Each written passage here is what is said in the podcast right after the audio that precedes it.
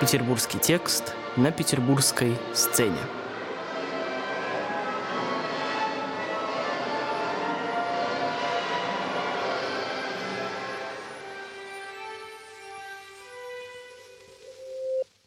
Доброе утро, добрый день, добрый вечер, в зависимости от того, в какое время вы нас слушаете.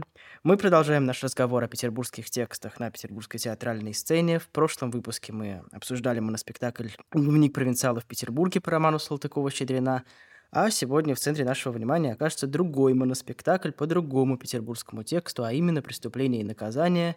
Девять дней Родиона Романовича Раскольникова» в постановке Андрея Гаврюшкина на сцене Санкт-Петербургского театра «Мастерская», что под руководством Григория Козлова.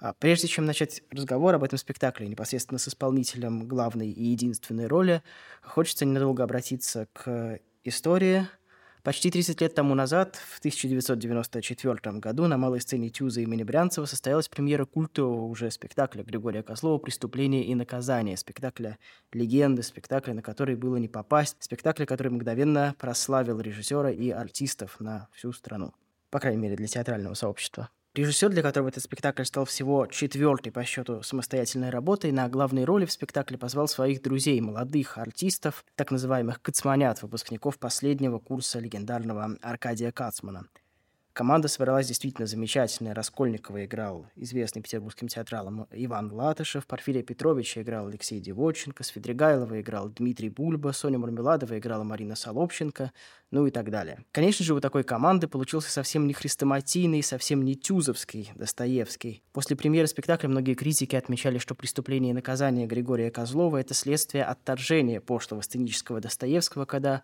рвут страсти в клочья и мучаются по поводу и без – об артистах преступления и наказаний можно и нужно говорить отдельно. Ученики одного мастера, люди одной творческой крови, они понимали друг друга буквально с полуслова, с полувзгляда. По такому же принципу сегодня работают многие театры-студии, но тогда, в 1990-е годы, это воспринималось как настоящее чудо, такой музыкальной ансамблевости, такой актерской слаженности, такого удивительного семейного взаимопонимания не было, пожалуй, ни в одном другом петербургском спектакле на тот момент. Следить за тем, как на твоих глазах рождались образы, было не менее увлекательно, чем за перипетиями знакомого, хоть и по-новому прочитанного сюжета. Это было такое режиссерское и актерское бисероплетение, в результате чего рождались те самые магия и волшебство, после которых, в принципе, выходишь из театра обновленным.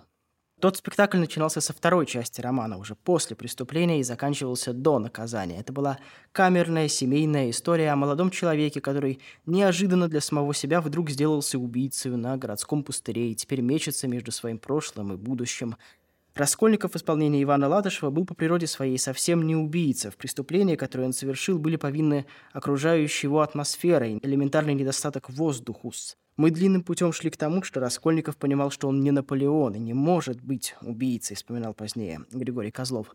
В спектакле Раскольников вставал на колени, но на площадь не выходил и не раскаивался. Раскаяние должно было произойти позже. Вот этот путь мы всей компанией честно прожили. Вот, мне кажется, именно тому культовому спектаклю из Тюза наследует во многом сегодняшний моноспектакль в театре «Мастерская». Спектакль, сделанный в формате монолога исповеди Родиона Раскольникова, тоже в сущности просто мальчика и никакого не убийцы. Также он неожиданно для самого себя вдруг делается преступником на городском пустыре, и в этом причудливом королевстве кривых зеркал, так же, как и Раскольников в том легендарном спектакле, в финале уходит со сцены под шум извечного петербургского холодного ливня.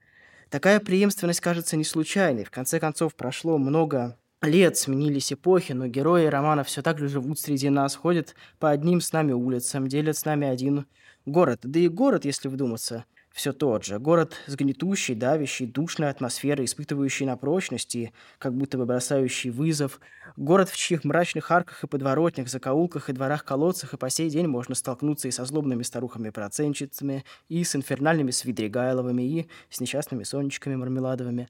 Здесь, в неисчислимых питейных заведениях, до сих пор сидят, понурив головы, опустившиеся мармеладовые отцы. А проходя по Сенной площади, нет-нет, да вздрогнешь, увидев на случайной стене, словно тень Родиона Романовича с топориком. А если несколько продлить прогулку и дойти до Лиговского проспекта, можно обнаружить современное уже полуподвальное кафе под названием «Райский ад», чей вход венчает символичная неоновая вывеска. Стоят бок о бок в обнимку ангел и Мефистофель. Ну, в самом деле, чем же это не обложка для любого из романов Федора Михайловича? Вот о том, как рождался этот моноспектакль и в чем он наследует тому культовому тюзовскому преступлению и наказанию, о раскольниковских местах и маршрутах Петербурга, о знаменитых 730 шагах и 13 ступеньках, о том, что привело Раскольникова к его ужасному преступлению, о том, сколько еще мы все, выходцы из этого несчастного города, будем глядеть в Наполеоны, и о том, многое ли изменилось в нашем городе, в его обитателях и в нас самих за последние полтора века – Обо всем этом и о многом другом мы поговорили с артистом Федором Климовым, исполнителем роли Раскольникова в моноспектакле «Преступление и наказание». Федя, привет! Привет. Слушай, скажи, пожалуйста, как вообще рождался этот спектакль, и правильно ли я понимаю, что он был изначально задуман как дань памяти вот легендарному преступлению и наказанию, которое Григорий Михайлович Козлов поставил в 90-е годы на сцене Тюза имени Брянцева? Да-да, ты абсолютно прав. Этого бы спектакля вообще бы не было, если бы не случились э, трагические события, которые мы все знаем и помним. Ну, во-первых, да, действительно был э, великий спектакль Григория Михайловича, где играл Иван Владимирович Латышев Раскольникова, где Мария Гайна Солопченко играла э, Соню, где э, Алексей Дебоченко играл Порфирия, и там вообще прекрасный состав артистов. И я думаю, это такой спектакль, который является для Григория Михайловича до сих пор такой как бы визитной карточкой, такой точкой э, входа в не знаю, я не могу сказать, что это большой режиссер, потому что и так, и так Григорий Михайлович большой режиссер, но тут как будто бы вот такое стечение больших обстоятельств, то, что это э, курс Кацманят, Григорий Михайлович с ними дружил, и вот они вдруг все встретились и сделали э, большой спектакль, потрясающий. Вот, и к сожалению, э, Алексей Девоченко, когда он э, трагически погиб, и я знаю историю, ее мне рассказывал как раз режиссер нашего спектакля Андрей Гаврюшкин, что когда они уже возвращались дальше а, с похорон, и какой-то вот зашел разговор про этот спектакль, а, то Григорий Михайлович вспомнил, что Андрей Гаврюшкин когда-то давно, много лет назад, пытался сделать моноспектакль «Преступление и наказание» с несколькими артистами. То сначала он хотел делать его с Мишей Касаповым, то потом с Женей Шумико, то потом с Ильей Шороховым. Что-то они начинали, но, видимо, как-то не могли найти или общий язык, или время, или других причин. Я не знаю, не вдавался в подробности. Вот. И и он тогда говорит, давай, может быть, ты продолжишь. И Андрей такой, ну, продолжит я продолжу, с кем, я не знаю. Вот. И как-то так сложилось, что, вот, может быть, то, что я сыграл там Алеша Карамазова, Григорий Михайлович, он знает, что я фанат э, Федора Михайловича. И как-то вот, э, наверное, после моей женитьбы с Верой Латышевой, как-то у него как-то так сложилось, что я как-то, может, похож на Ивана Владимировича. Не знаю. Э, мир Григория Михайловича, это никто не знает, как у него там складывается в голове, эти все пазлы. И он говорит, о, давай с Федькой. А, Андрей такой, ну, давай. Он мне предложил, но от таких предложений невозможно отказываться, когда тебе предлагают моноспектакль «Преступление и наказание», по-моему, одному из любимейших романов который я еще помню читал, когда я еще жил в Нижнем Новгороде, таким запоем в трамвае. Я помню это ощущение, как я еду и просто читаю. Вот когда ты начинаешь, входишь в этот, в этот поток, в это потоковое сознание, ты начинаешь проваливаться в него, ты читаешь, читаешь, читаешь, и ты не можешь остановиться, особенно там, когда такие самые яркие события а, происходит. Вот, и мы сказали, конечно же, друг другу да, пожали руки и вот пустились в это плавание, которое длилось, наверное, года полтора, может быть, может быть, два, может быть, где-то чуть меньше. И у него была некая инсценировка, вот, но мы эту инсценировку дружно а, вместе перелопатили. Я говорил, что какие тексты для меня принципиальны, какие тексты для него. И мы из этого собрали какую-то историю и сначала пробовали с одним художником а, делать, но что-то как-то у нас не пошло. И вот тут Эмиль Борисович Борисович Капелюш был не против поучаствовать вместе с нами. И, конечно, ну, такая огромная заслуга его, потому что в моноспектакле очень важно, чтобы это не стало в итоге, что один человек ходит и просто бесконечно говорит текст, а это уже так, потому что моноспектакль, один человек ходит и бесконечно говорит текст, чтобы это появился вот этот образный ряд, с чем играть, чтобы возникла эта атмосфера, атмосфера города. И мне кажется, вот Эмиль Борисович предложил шикарнейшее решение с этими зеркалами, что это такое вот э, его, как бы вот эти вот разные сознания, такое разбитое в этих разных зеркалах, что там возникает такая фактура песка, э, вот этого города, вот этого какого-то кубика, вот этих вот витрин грязных, пыльных, каких-то камней, какого-то железа.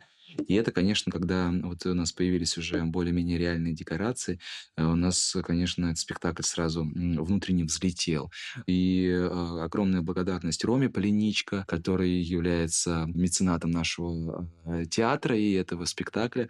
Без него бы я тоже думаю, что эта бы работа не случилась, потому что а, оказалось, что на изготовлении э, этих декораций нужны были деньги, у театра их э, в тот момент не было, и как-то вот так вот сложились звезды, и мы вот выпустили этот спектакль, который уже играется там пять лет, и э, я а, с большим удовольствием каждый раз его играю, потому что это такое прекрасное столкновение с этим автором, с, с самим текстом, с ощущением этого города, с людьми, которые живут в этом городе и которые в таком мороке этих бесконечных мыслей я думаю, что он на меня так повлиял. Я в какой-то момент сам бегал как сумасшедший по городу с мыслями Раскольникова. Я думаю, что я вот похож был на какого-то такого полусумасшедшего. Конечно, эти тексты, они, они мощно влияют на тебя, и с каждым там годом, днем они по-разному открываются, и в этом, конечно, вот величина большого действительно автора. Андрей тебе э, объяснял, почему по его замыслу это должен быть именно моноспектакль? Мне кажется, что Достоевского как раз логично ставить именно вот в камерном пространстве или маленькую семейную историю, как это делал Григорий Михайлович, или моноспектакль. Потому что когда идет попытка поставить именно полифонический роман на сцене со всеми действующими лицами, со всеми линиями, получается какофония. Вот мне кажется, что как раз логичный камерный ход. Андрей, как объяснил? Да, я вот э, согласен с тобой. Э, роман вообще, в принципе, он начинается как он, он, Раскольников, но там моментами идет вот это вот смещение, когда рассказывается то про него, то его внутренний монолог, то опять про него, то его внутренний монолог, то какая-то сцена, то опять его внутренний монолог, то опять про него. Когда играется, допустим, только убирается весь авторский текст, играются только сцены, а, ну, так у Григория Михайловича было сделано. А, вот. Но здесь э, какой идет плюс, то, что мы а, соприкасаемся именно как во время чтения с его внутренним миром, который, мне кажется, является для меня чуть ли не более важен, чем, чем его сцены. Конечно, там, когда уходит сам Порфирий, когда уходят эпизоды с матерью, с э, Дуняшей, с Разумихиным, конечно, какая-то глубина тоже уходит, но зато выигрывается другая часть именно этого внутреннего монолога. Здесь именно такая такая попытка оказаться в голове Раскольникова и в этом бесконечном вот этом его кружении на одном и том же месте, потому что это удивительно, когда читаешь роман, у тебя возникает ощущение огромной территории, по которой он ходит, но потом, когда ты идешь сам по этой же территории, вдруг оказывается, что он все время кружится вокруг а, Столярного переулка, Сенной, а, Малой Подьяческой, Луковещенского моста, а, выходит один раз там на Ваську, опять Синая, и в итоге оказывается, что он вокруг этой района Синой все время и крутится. Да, маленький пятачок. Да, маленький-маленький вот этот пятачок знаменитый, а, да, вот там, где и жил Федор Михайлович, где его там этот балкончик. Я, может быть, опережая твои вопросы, могу начать э, рассказывать именно про эти да, точки. Да, так у нас, э, да, в том числе разговоры про город, ты уже упомянул, что ты ходил по раскольниковским местам, может быть, у тебя был какой-то гид, э, да, скажи, да, пожалуйста. Да, да, да, да. Иван Владимирович Латышев, который, который играл Раскольников, да. да. А он а, вообще живет возле Львиного мостика, и маленький мальчик, у которого огромная там библиотека, ему нечего было там в какой-то момент делать, и он там читал Раскольникова, и в какой-то момент он увлекся типа вот этим романом и стал ходить по этим улицам, потому что это улицы, на которых он живет. И он действительно там ходил, вышагивал там, то есть считается, то есть 730 шагов ровно от моего дома до дома, где там это... А говорят миф. А говорят миф, потому что когда начинаешь шагать даже огромными ногами Ивана Владимировича, что больше. Вот, и Марина Геннадьевна такая говорит, слушайте, давайте, типа, мы сделаем маленькую экскурсию по вот этим местам, и мы таким составом, таким вот э, на 4 человека ходили по местам. Иван Владимирович рассказывал свою э, историю того, что он узнал, а его водил его учитель э, из академии, я, к сожалению, не знаю. А, точнее, Алексей знаю. Александрович, я забыл фамилию. Да, да, да, да. да, Легендарный был да, педагог. Педагог и, и... А, С фотографической памятью, да, который да. просто наизусть знал роман. Да, наизусть знал роман, и такой Достоевсковец, угу. который вот буквально там э, дословно знает э, происходящее, и вот он как раз водил и показывал, вот э, цитировал куски романа и говорил, вот эта улица, вот здесь здесь, вот это вот окна Сони, вот это вот так вот он шел, вот здесь вот была раньше церковь, а потом ее э, убрали, но когда Раскольников э, э, перед тем, как он хочет спрыгнуть с моста, и он видит вот эту женщину, которая прыгает раньше него, его останавливает то, что впереди вот так вот церковь, а он делает крюк Раскольников, чтобы не проходить рядом с этой церковью, которая стояла так недалеко вокруг Малой Подьяческой. И в итоге ты вдруг оказываешься действительно вот именно как бы внутри этого романа. И там интересная история в том, что есть официальный э, подъезд, где, по идее, э, жил Родион Романович, но, э, как рассказывает Иван Владимирович и рассказывает э, Алексей Александрович, да, э, что это неправда, что э, если вот вычитывать полностью роман, там есть другой подъезд. Напротив. Напротив, да. И я заходил в этот подъезд, я там э, устраивал такую себе внутреннюю утреннюю экскурсию. Я, значит, стоял возле этого подъезда, ждал, когда кто-то выйдет, потому что все, все с э, домофоном.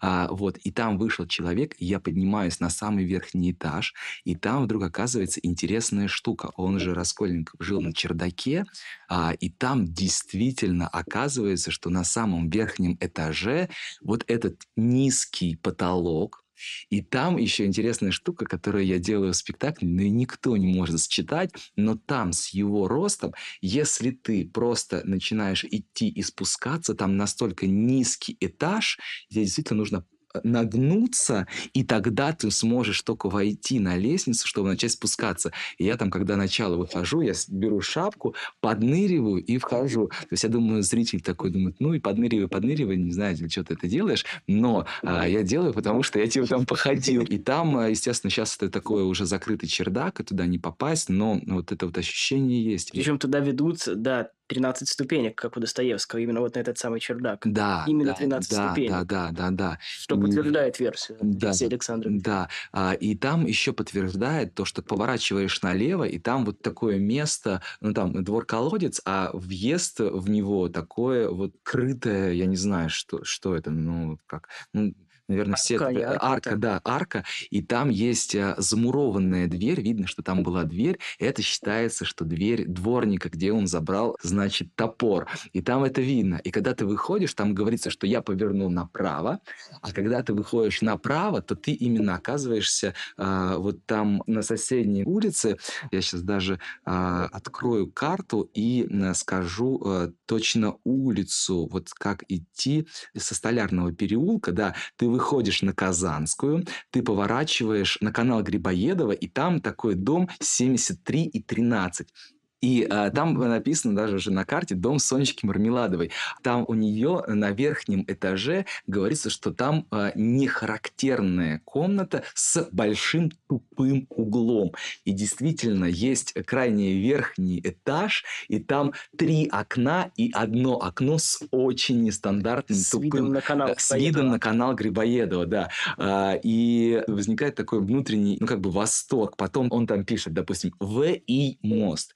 И все знают, что это как бы Вознесенский мост, там, где он как раз спрыгивал. И вот там, если идти, получается, мы идем дальше по э, каналу Грибоедова и оказываемся на Малой Подьяческой улице, которая э, как раз и считается домом, э, значит, э, бабушки, старухи-проценщицы.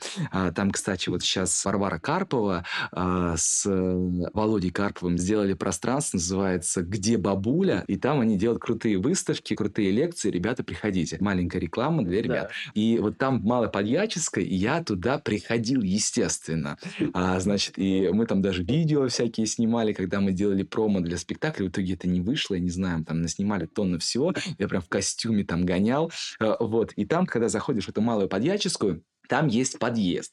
И ты, когда заходишь, там много подъездов, но, как мне кажется, это именно тот подъезд, э, в который ты входишь. Да, я также жду, значит, когда кто-то выйдет. Я захожу туда, и там очень странная парадная. Она действительно странная, потому что она очень узкая для жилья. Я не знаю, как вообще-то там люди поднимаются. И такая полувинтовая лестница наверх с характерным таким орнаментом вот этой вот э, лестничной решетки, э, которая идет вдоль лестницы, у которой есть э, такие пики в виде булавы, а, булава такая с острием. И ты, когда идешь, ты такой за нее держишься, думаешь, это так жестко выглядит. И я, я поднимался на четвертый этаж, и там, по идее, есть вот эта как бы комната. И я, значит, стоял и прислушивался к двери. Там маленькая такая парадная, там какой-то, знаешь, такие голоса, кто-то там живет. Это интересно, что кто-то действительно живет в доме старых. А там и живут люди как будто бы из романа, очень такие неприветливые, да, а похожие, ты, похожие а бабушки, да, которые, ты... которые тебя гоняют оттуда, если ты там хиляешь. Да, ну потому что, естественно, это огромное паломничество э, людей, там же делаются экскурсии, и все. Я думаю,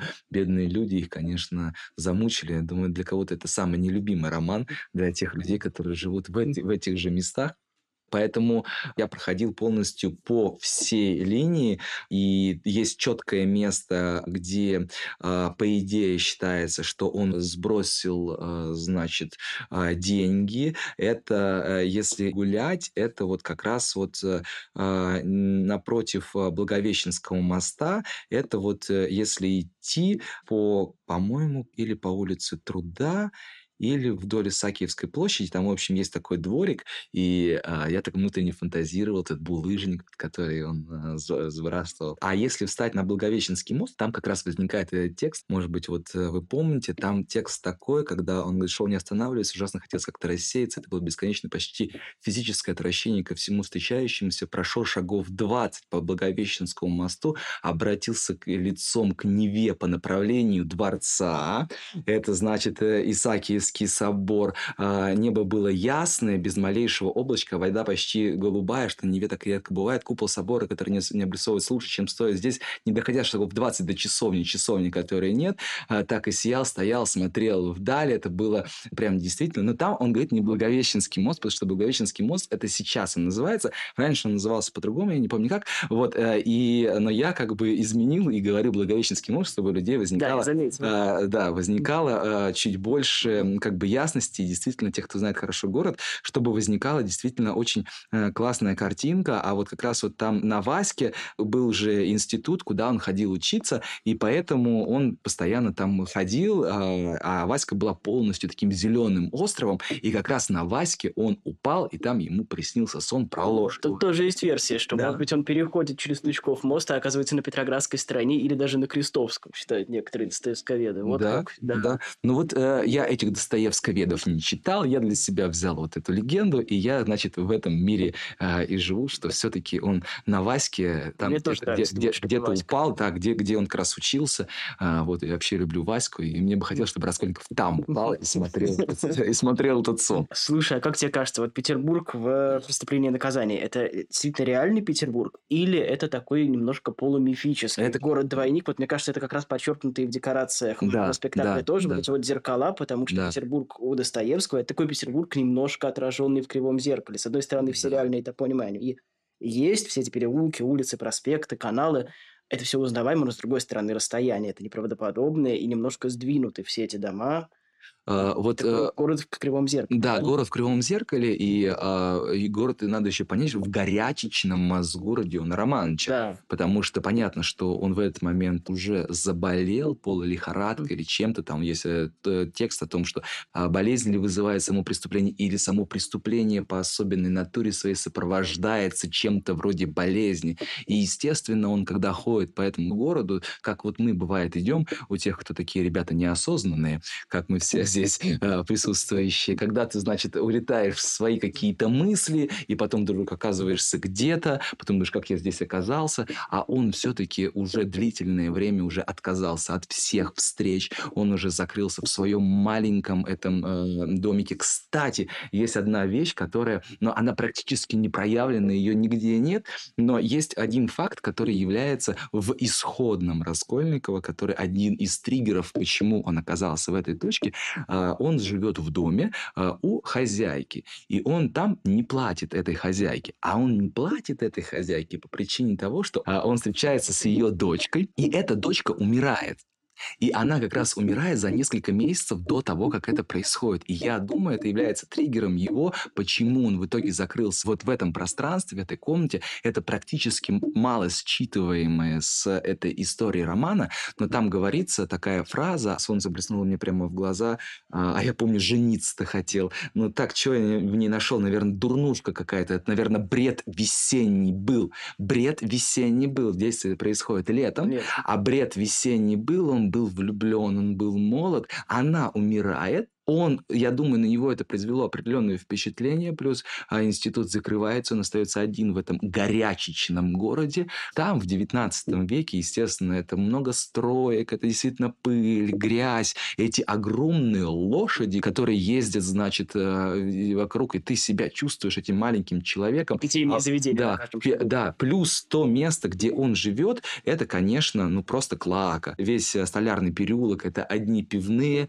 это значит одни там ходит э, соответствующий контингент, а Сина это вообще место, где очень много такой э, грязи, такого отброса э, людского прекрасного. И, конечно, он живет, ну, как бы в самом центре вот этого всего. А вот это вот место, оно упоминается а, в романе «Угол дома», маленькая улица, сейчас я вам скажу, где вот как раз, по- по-моему, называется Гривцов переулок, который идет коленом, ведущим с площади на Садовую. Там действительно можно его посмотреть. Там такой глухой переулок. И вот часть декораций, это как раз вот именно этот глухой переулок, из которого тебе как бы никогда не выйти, где там были дома, а, значит, публичные дома, и считается, что там была эта Соня. И еще такая штука, хотя бы город более-менее зеленый, а тогда это практически вообще не было. И вот там есть вот зона, это Юсуповский сад, где а, вот тоже есть момент, когда он идет возле Юсуповского сада, и он такой вот, если бы весь наш город состоял из таких садов, не было бы вот таких людей, как я. Мы все это переживаем, когда ты очень долго живешь в городе, и ты постоянно в городе, в городе, в городе, ты входишь в этот ритм, и ты в какой-то момент уже вообще теряешь э, реальность, такое понимание реальности. Вот, поэтому очень классно, конечно, знать эти вещи. Я вообще люблю район Сенной, такое место силы Петербурга. Поэтому действительно город Достоевского и этот район, он весь пронизан. И там, когда идешь, там есть эти полусумасшедшие такие же вот э, люди. Ты И думаешь, в домах живут, как и, и в будто они, домах, да. И ты думаешь, ой-ой-ой-ой-ой-ой, время идет, а люди как будто бы э, выпрыгивают из романа и ходят по этим улицам. Ну, это, в общем, доказывает, что ничего не меняется, как, собственно, в романе и сказано. да. Но, к К сожалению. сож- к сожалению, Ну, к сожалению. да. Мы можем в конце только всех пригласить да, на, на спектакль Приходите- «Преступление и наказание». на спектакль, да, иногда два раза, иногда три раза, иногда один раз играем в месяц. Вот, это моноспектакль, я буду там ходить и много говорить текста, а, но чудеснейшего текста Федора Михайловича. Поэтому И очень петербургский спектакль. Очень петербургский петербургский, да. спектакль. Спасибо большое. всего доброго, ребята, мирного неба над головой, обнимаю. Да, всем мира.